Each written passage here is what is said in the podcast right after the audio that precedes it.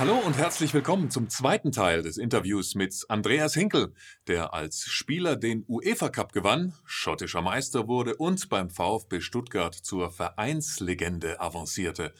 Als Trainer arbeitet er aktuell in der Premier Liga in Russland bei Spartak Moskau als Co-Trainer zusammen mit Cheftrainer Domenico Tedesco. Hallo Andreas. Hallo. Erstes Thema heute ist Mannschaftsführung. Es gibt, glaube ich, in jeder Mannschaft, egal in welcher Liga, immer mal wieder den Fall, du hast zwei gleich starke Spieler für eine Position, aber du kannst nur einen spielen lassen. Wen würdest du spielen lassen? Ja, schwierig, schwierig. ich habe nur die Information, dass es zwei gleiche Spieler äh, sind, zwei gleich starke, sportlich, ja. Von daher ist es jetzt schwierig, da eine Antwort zu geben, weil in so einer Mannschaft, wir hatten gerade äh, auch schon das Thema, wie viel hat der eine oder andere Spieler auch vielleicht für den Verein schon geleistet, wenn es dann knapp ist zwischen beiden Spielern. Das sind alles äh, dann ähm, Fragen, die mit reinspielen.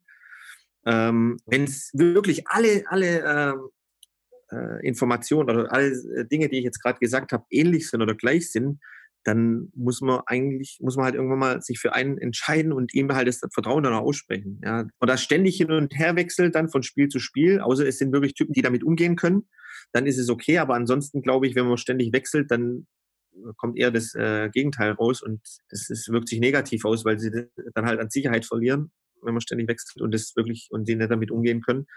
Aber ansonsten, wie gesagt, spielen andere Faktoren auch noch mit eine Rolle. Ich habe mit äh, Lorenz Güter-Köstner auch über ein ähnliches Thema gesprochen und er hat gemeint oder hat zugegeben, dass er tatsächlich auch schon mal einen Spieler aufgestellt hat aus Sympathie. Gerade eben beim Stichwort zwei gleich gute Spieler. Hast du dann auch schon mal den dir sympathischeren aufgestellt? Oh, eigentlich äh, ja, also schwierig jetzt zu sagen. Vielleicht kam das auch schon vor, ja. Ähm, ja, es gibt Spielertypen, natürlich, das, die Chemie zwischen Trainer und, und Spieler muss ja auch passen, ist es klar. Mit dem einen versteht man sich vielleicht besser oder kommt man besser zurecht.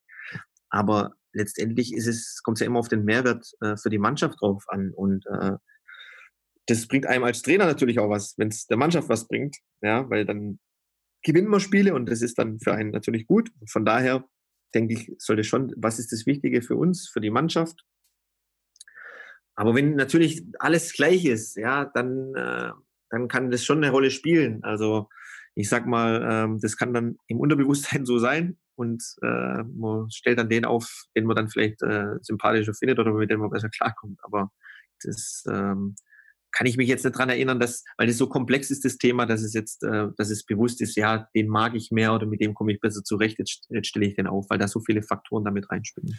Aber entscheidend ist ja auch, wie man mit den unzufriedenen Spielern umgeht, die eben nur auf der Bank sitzen oder vielleicht gar auf der Tribüne. Habt ihr da Tricks entwickelt über die Jahre als Trainer, um genau damit umzugehen? Wie handelt ihr am besten es mit unzufriedenen Spielern? Ja, also was heißt Tricks? Äh, es ist, ähm, ich denke, man sollte, Respekt ist ganz, ganz, ganz wichtig im Umgang mit jedem Spieler.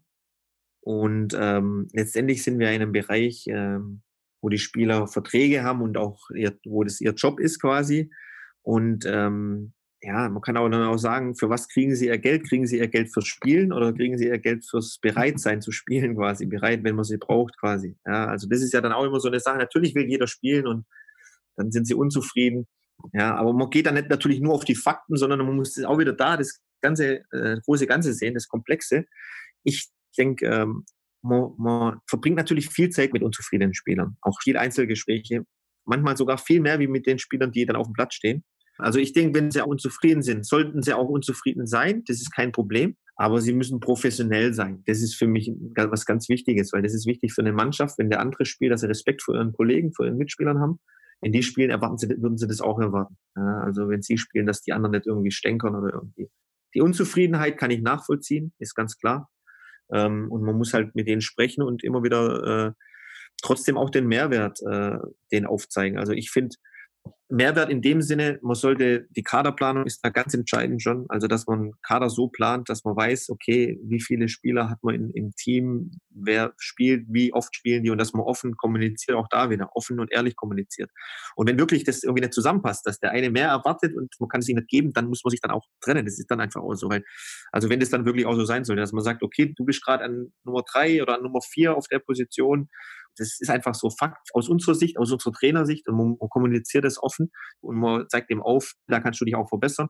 Und er hat dann die Möglichkeit auch daran zu arbeiten. Aber wenn es dann irgendwann mal nach einer gewissen Zeit nicht passt, dann, dann, dann kann es auch zu einer Trennung dann auch kommen, ganz klar. Aber ich finde, ganz wichtig ist da schon eine Kaderzusammenstellung, dass man so, äh, dass man da schon, ja, dass man die Baustellen dann gar nicht erst aufmacht, sondern ähm, da auch schon so einen gewissen Stamm hat und gewisse Herausforderer, die auch ganz klar wissen, sie sind Herausforderer und, und ähm, dass, dass es dann homogen ist, das Ganze. Jetzt hast du es als Spieler erlebt, aber auch als Trainer, dass man natürlich aus Trainersicht auch den einen oder anderen Spieler ab und zu mal bestrafen muss. Es gibt wahrscheinlich in allen Mannschaften den Strafenkatalog. Wie stehst du zum Thema Strafenkatalog? Wie hast du es als Spieler erlebt oder vielleicht jetzt ganz anders als Trainer? Ja, ich finde, ich finde, es ist wichtig. Ich, ich finde, so ein Strafenkatalog ist wichtig. Ähm, es äh, bildet so einen gewissen Rahmen auch für die Mannschaft, in dem sie sich bewegen können. Und ich finde es auch ganz wichtig, dass der Strafenkatalog auch von der Mannschaft äh, kommt, also von der Mannschaft und vom Trainerteam. Also nicht nur, dass die, die Trainer sagen, hier, wir machen jetzt den Strafenkatalog, das sind so die, die Strafen, sondern nee, äh, auch wieder gerade Mannschaftsrat, die Mannschaft im Allgemeinen kann das auch ausdiskutieren die müssen das mit äh, unterschreiben quasi, ja, den Strafenkatalog oder mit zustimmen und sagen, ja, das ist vor der Saison, ist es immer ein guter Zeitpunkt, ganz klar, sowas dann zu machen. Äh, ich finde, man muss aufpassen, dass es nicht zu viel ist, weil das bedeutet dann auch immer, man muss reagieren, wenn irgendwas auch dann nicht eingehalten wird. Manchmal kann man dann vielleicht auch mal drüber wegschauen auf das eine oder andere, wenn natürlich jedes kleinste Detail irgendwie mit Strafen belegt ist. Aber ansonsten finde ich das wichtig und wie gesagt, die Mannschaft sollte da auch mitentscheiden. Was ist denn immer so das größte Vergehen, was in so einem Strafenkatalog steht? Meistens sind es ja die Sachen, die, die denke ich auch oft, oft vorkommen. Also so Treffen, so Treffpunkt vielleicht ein bisschen zu spät oder solche Geschichten. Ja, aber da ist genau der Strafenkatalog dann das Richtige. Wenn das natürlich zu oft vorkommt, dann muss man drüber reden nochmal, auch nochmal außerhalb. Aber wenn das mal vorkommt, dann gibt es einen Strafenkatalog, dann ist es auch, da braucht man nicht nachtragend sein, dann bezahlt er die Strafe und ja, er kam halt dann mal zu spät. Das ist dann auch eine Sache, das brauchen wir dann auch nicht äh, überbewerten, sage ich mal. Peter Neururer hat uns in diesem Podcast verraten, dass er für Übergewicht pro Kilo 1000 Euro immer berechnet hat. Habt ihr auch sowas? Nicht, dass ich wüsste. Nee, das haben wir nicht. Nee. ähm, ja, das haben wir nicht drin. Nee. Also bei uns ist es so, ähm, das ist ja auch dann so eine Sache. Wir wiegen klar regelmäßig, aber wenn jetzt jemand, äh, so war es zumindest auch bei mir als Spieler, ja, ich bin eigentlich nie mit Übergewicht äh, zurückgekommen. Das lag auch, ich bin genetisch auch dann nicht ganz so äh, anfällig in, in den Pausen gewesen. Aber man muss einfach auch wissen, und das ist ja auch ganz klar, die Muskelmasse hat bei mir abgenommen und äh, die, die ist schwer, ja. Und Fettanteil hat zugenommen. Und dann war ich im gleichen Bereich, aber ich war ja nicht gleich fit. Also das hat ja nichts mit der gleichen Fitness dann zu tun gehabt. Und deshalb sage ich mal, so Gewicht muss man auch gucken. Hat er schwere Knochen? Wie ist seine Muskulatur? Wie ist der Fettwert? Das im Verhältnis zu sehen. Also rein vom Gewicht zu sagen, der hat jetzt ein Kilo mehr oder zwei Kilo. Auch jetzt bei uns in der Vorbereitung werden sie wahrscheinlich an Gewicht zunehmen, weil sie Muskelmasse zunehmen. Das ist ja dann immer so eine Sache. Und deshalb ähm, ja, haben wir jetzt sowas auch nicht äh, bei uns drin. Aber es muss natürlich beobachtet werden und es muss im Verhältnis zu dem, was, wie viel Wasser ist drin im Körper, wie schwer ist der Knochen, Muskulatur und das Ganze. Was ist denn in Sachen Ernährung, wo wir gerade beim Thema Gewicht sind, der größte Unterschied zwischen Russland und der deutschen Bundesliga? Da gibt es eigentlich, das ist international top hier. Wir haben den, äh, wir haben einen Koch hier bei uns, äh, das ist der Koch der russischen Nationalmannschaft auch und der hat äh, eigentlich die gleiche internationale Küche, sage ich jetzt einfach mal, was wir auch jetzt bei uns in, in der Bundesliga immer auch hatten. Ähm, wir haben da unseren Arzt, der für zuständig ist. Ähm, und ähm, dieses Essen ist und Verpflegung, muss ich sagen, ist wirklich top. Sehr ausgewogen und jeder Spieler kann zugreifen, äh, was für ihn auch wichtig ist. Also da gibt es ja auch Unterschiede. Manche ähm, gibt es ja immer wieder Diskussionen, die auch immer kamen, Ernährung und äh, dann glutenfrei und dann gibt es äh, vegan mehr oder vegetarisch oder und bei uns haben sie halt Auswahl, das ist wichtig. Und ähm, dann gibt's ja auch ähm, Nahrungsunverträglichkeiten vielleicht. Und wenn man das dann halt anbietet und die Spieler können dementsprechend darauf zugreifen, finde ich, ist, ist es gut. Ja. Aber da gibt's jetzt bei uns keine strikten äh, Vorgaben. Wie stehst du denn grundsätzlich zu veganer Ernährung als Leistungssportler? Ich habe mich als Spieler schon damit beschäftigt, mit allen Themen. Äh, äh, die mich jetzt auch als Trainer beschäftigen. Ich habe äh, mich, ich habe damals ja in der heutigen Zeit hat ja jeder so sein eigenes Umfeld, seinen eigenen Staff. Das hatte ich quasi damals auch zu meiner aktiven Zeit schon, dass ich meinen eigenen Osteopathen hatte und eigene Ansprechpartner und ich habe dann auch so Nahrungsunverträglichkeit-Tests äh, gemacht und äh, ja, ähm, ja, das muss jeder für sich äh, wissen. Ich finde, man sollte nicht mit äh, erhobenem Zeigefinger sagen, das ist jetzt das Richtige und das ist das Richtige. Die Spieler müssen auch in sich hineinfühlen und sagen, was tut ihnen gut. Ja, ich habe mit vielen anderen Spielern auch schon gesprochen im professionellen Bereich, auch mit Andreas Beck zum Beispiel, äh, jetzt beim VfB, der sich da mit der Ernährung viel beschäftigt hat. Und äh, der hat dann Sachen ausprobiert, ich habe Sachen ausprobiert, dann war er plötzlich verletzungsanfällig, dann hat er es wieder umgestellt. Und das, das ist auch eine, eine Sache, da muss, müssen Spieler wirklich ein Gefühl für ihren eigenen Körper entwickeln und äh, ja, und mit Experten natürlich sprechen und dann äh, für sich den richtigen Weg finden. Weil ich finde, da jetzt kategorisch zu sagen, das ist der richtige Weg, ne, finde ich in der heutigen Zeit ist, ist, ist da auch, was das betrifft, falsch, äh, aus meiner Sicht. Im Vorfeld haben wir unseren Podcast-Hörern die Chance gegeben, dir eine Frage zu stellen. Wir haben uns die drei besten rausgesucht. Man konnte uns über Instagram, über Facebook oder per Mail erreichen. Und da möchte zum Beispiel von dir sehr gerne unser Hörer Sebastian Hipp wissen, was ist der größte Unterschied in der Trainerarbeit in Deutschland im Vergleich zu Spanien?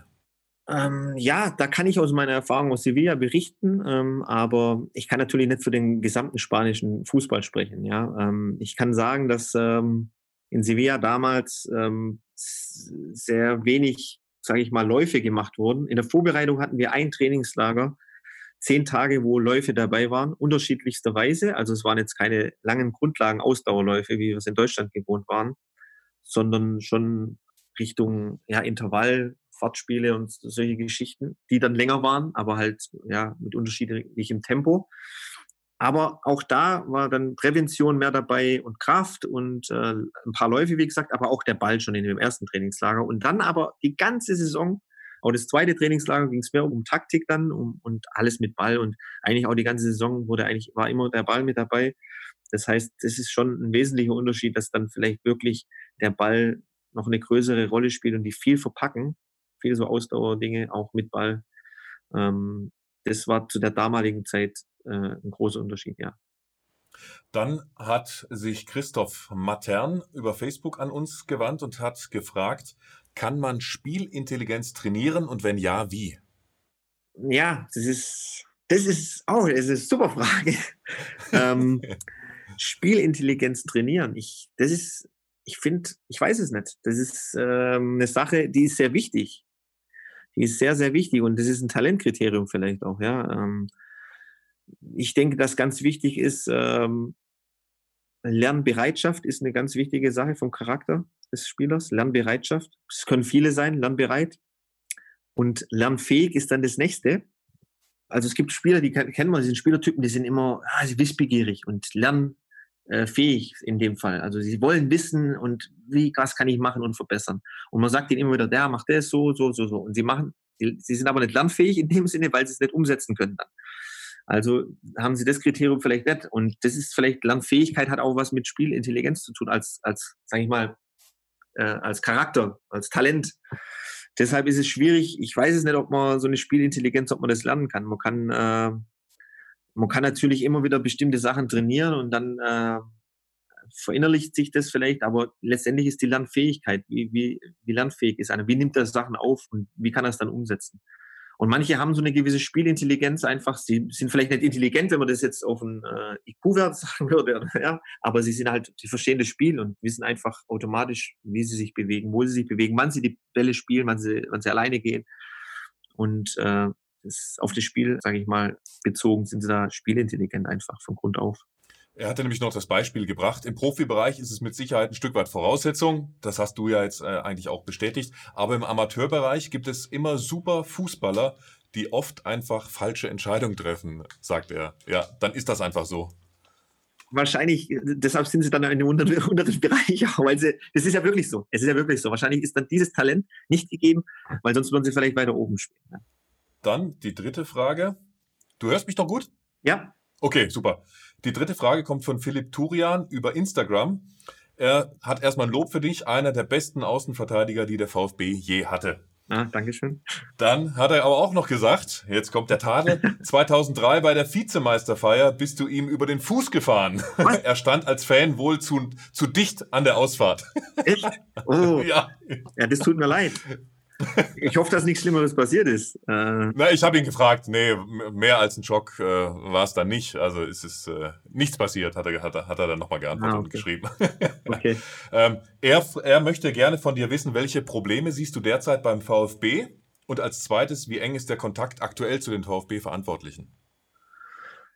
Ja, Kontakt, also ich habe viel zu tun hier. Kontakt ist eigentlich äh, gerade gar keiner da. Ich verfolge das Geschehen aus der Ferne natürlich. Ähm, ja, es ist mein äh, Heimatclub sozusagen.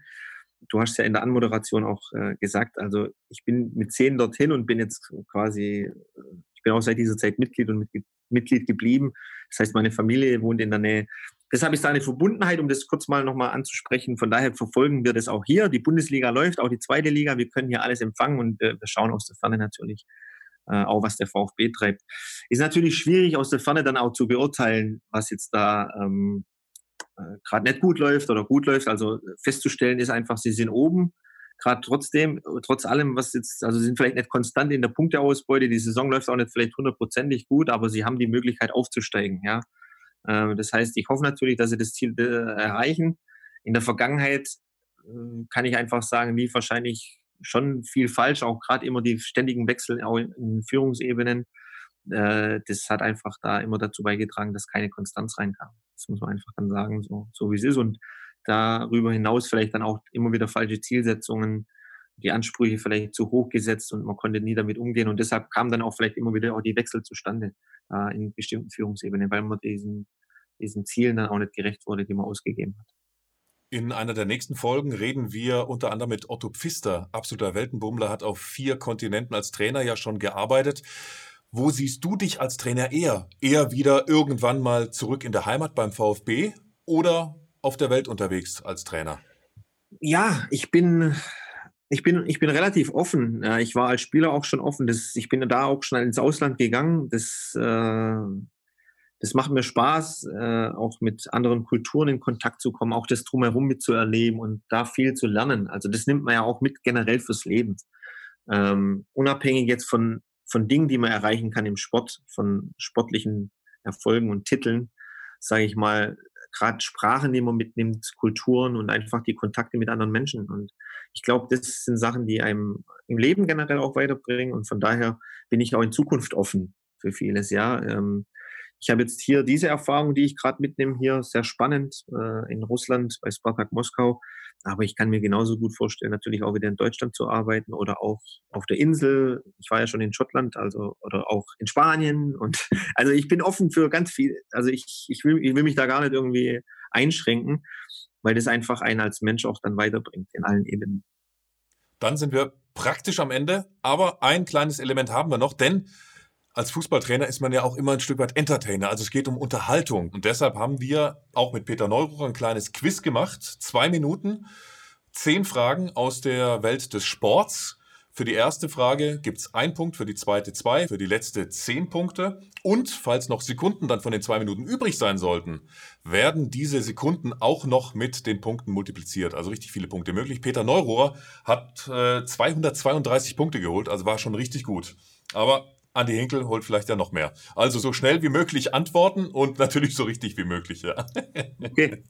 Bereit? Ja. Dann läuft die Zeit, sobald ich meine erste Frage beginne. Von wem stammt das Zitat Machet Otze? Erich Hutemöller. Richtig. Dein Ex-Club Celtic Glasgow scheiterte diese Saison im 16. Finale der Europa League. An wem? Ui, ui, ui. Kann ich dann weiter sagen? Oder? Ja, weiter, weiter. Kopenhagen. Weiter. Welcher Weltmeister philosophierte, hast du Scheiße am Fuß, hast du Scheiße am Fuß? Weltmeister, 1990. Äh, Andi Breme? Richtig. Wer ist aktueller Trainer deines Ex-Clubs FC Sevilla? Oh, weiter. Lopetegui. Bayern München ist Bundesliga-Rekordmeister. Wer liegt auf Platz 2 der Bundesligameister? Nenne einen von diesen zwei Vereinen. Ähm, Borussia Dortmund. Richtig. Gladbach ist der andere. Wer sagte, das einzige Tier bei uns zu Hause bin ich? Weiter. Oliver Kahn, von wem stammt der Spruch, das ist Schnee von morgen? Bayern, Weiter. Bayern und 1860, Jens Jeremies. Der VfB wurde fünfmal deutscher Meister. Wann war das erste Mal? 52? 52 war das zweite Mal, äh, das erste Mal war 50. Wer ist er? Also, er ist mit 93 Jahren vor knapp einem Jahr verstorben. Er steht im Guinness-Buch der Rekorde mit 31 Trainerjobs im Ausland. So viel hat kein anderer Deutscher. Um wen geht es? Weiter. Rudi, weiter. Rudi Gutendorf. Welcher Trainer sagte, ich wechsle nur aus, wenn sich einer ein Bein bricht? weiter. Werner Lorand. Stopp. So, oh, da hast noch viele Sekunden übrig. Bei 8 1,38 waren wir, dann hast du 22 Sekunden übrig, die multipliziert werden mit. Also ich hätte theoretisch natürlich auch warten können und hätte auf die Zeit, ich hätte vielleicht mitstoppen sollen. Das wäre vielleicht genau. Nee, die 22, so viel hatte Neurohrer nicht übrig. Neurohrer hatte 8 Sekunden übrig. Ähm, dann schauen wir mal, welche Punkte. Also Rutemöller hast du gewusst, ein Punkt. Dann Andi Brehme sind vier. BVB hast du gewusst, sind fünf Punkte dazu, sind neun Punkte. Beim VfB lagst du knapp daneben, da hast du die zweite Meisterschaft erwähnt, 1952. Dann hast du neun Punkte mal 22, da auch fast 200 Punkte. Was sagt der Rechner genau? 198. Ja, super. 198 Punkte. Knapp hinter Peter Neuruhr. Das ist doch schon mal Okay. gut. Guter zweiter Platz. Den muss man erstmal übertrumpfen. Super. Okay, okay. Dann ganz, ganz herzlichen Dank für eine, deine Zeit. Andreas Hinkel hat sehr Spaß gemacht, mit dir über Fußball zu philosophieren. Alles Gute weiterhin für Spartak Moskau. Bleib auf jeden Fall auch in dieser Zeit gesund. Toi, toi, toi für deine Trainerarbeit. Schöne Grüße nach Moskau. Ja, danke schön. Danke, Grüße zurück. Hat Spaß gemacht. Ciao. Super, danke, ciao. Und Sie, liebe Zuhörerinnen und Zuhörer, Sie waren im Kopf des Trainers. Danke fürs Dabeisein. Ich hoffe, wir hören uns.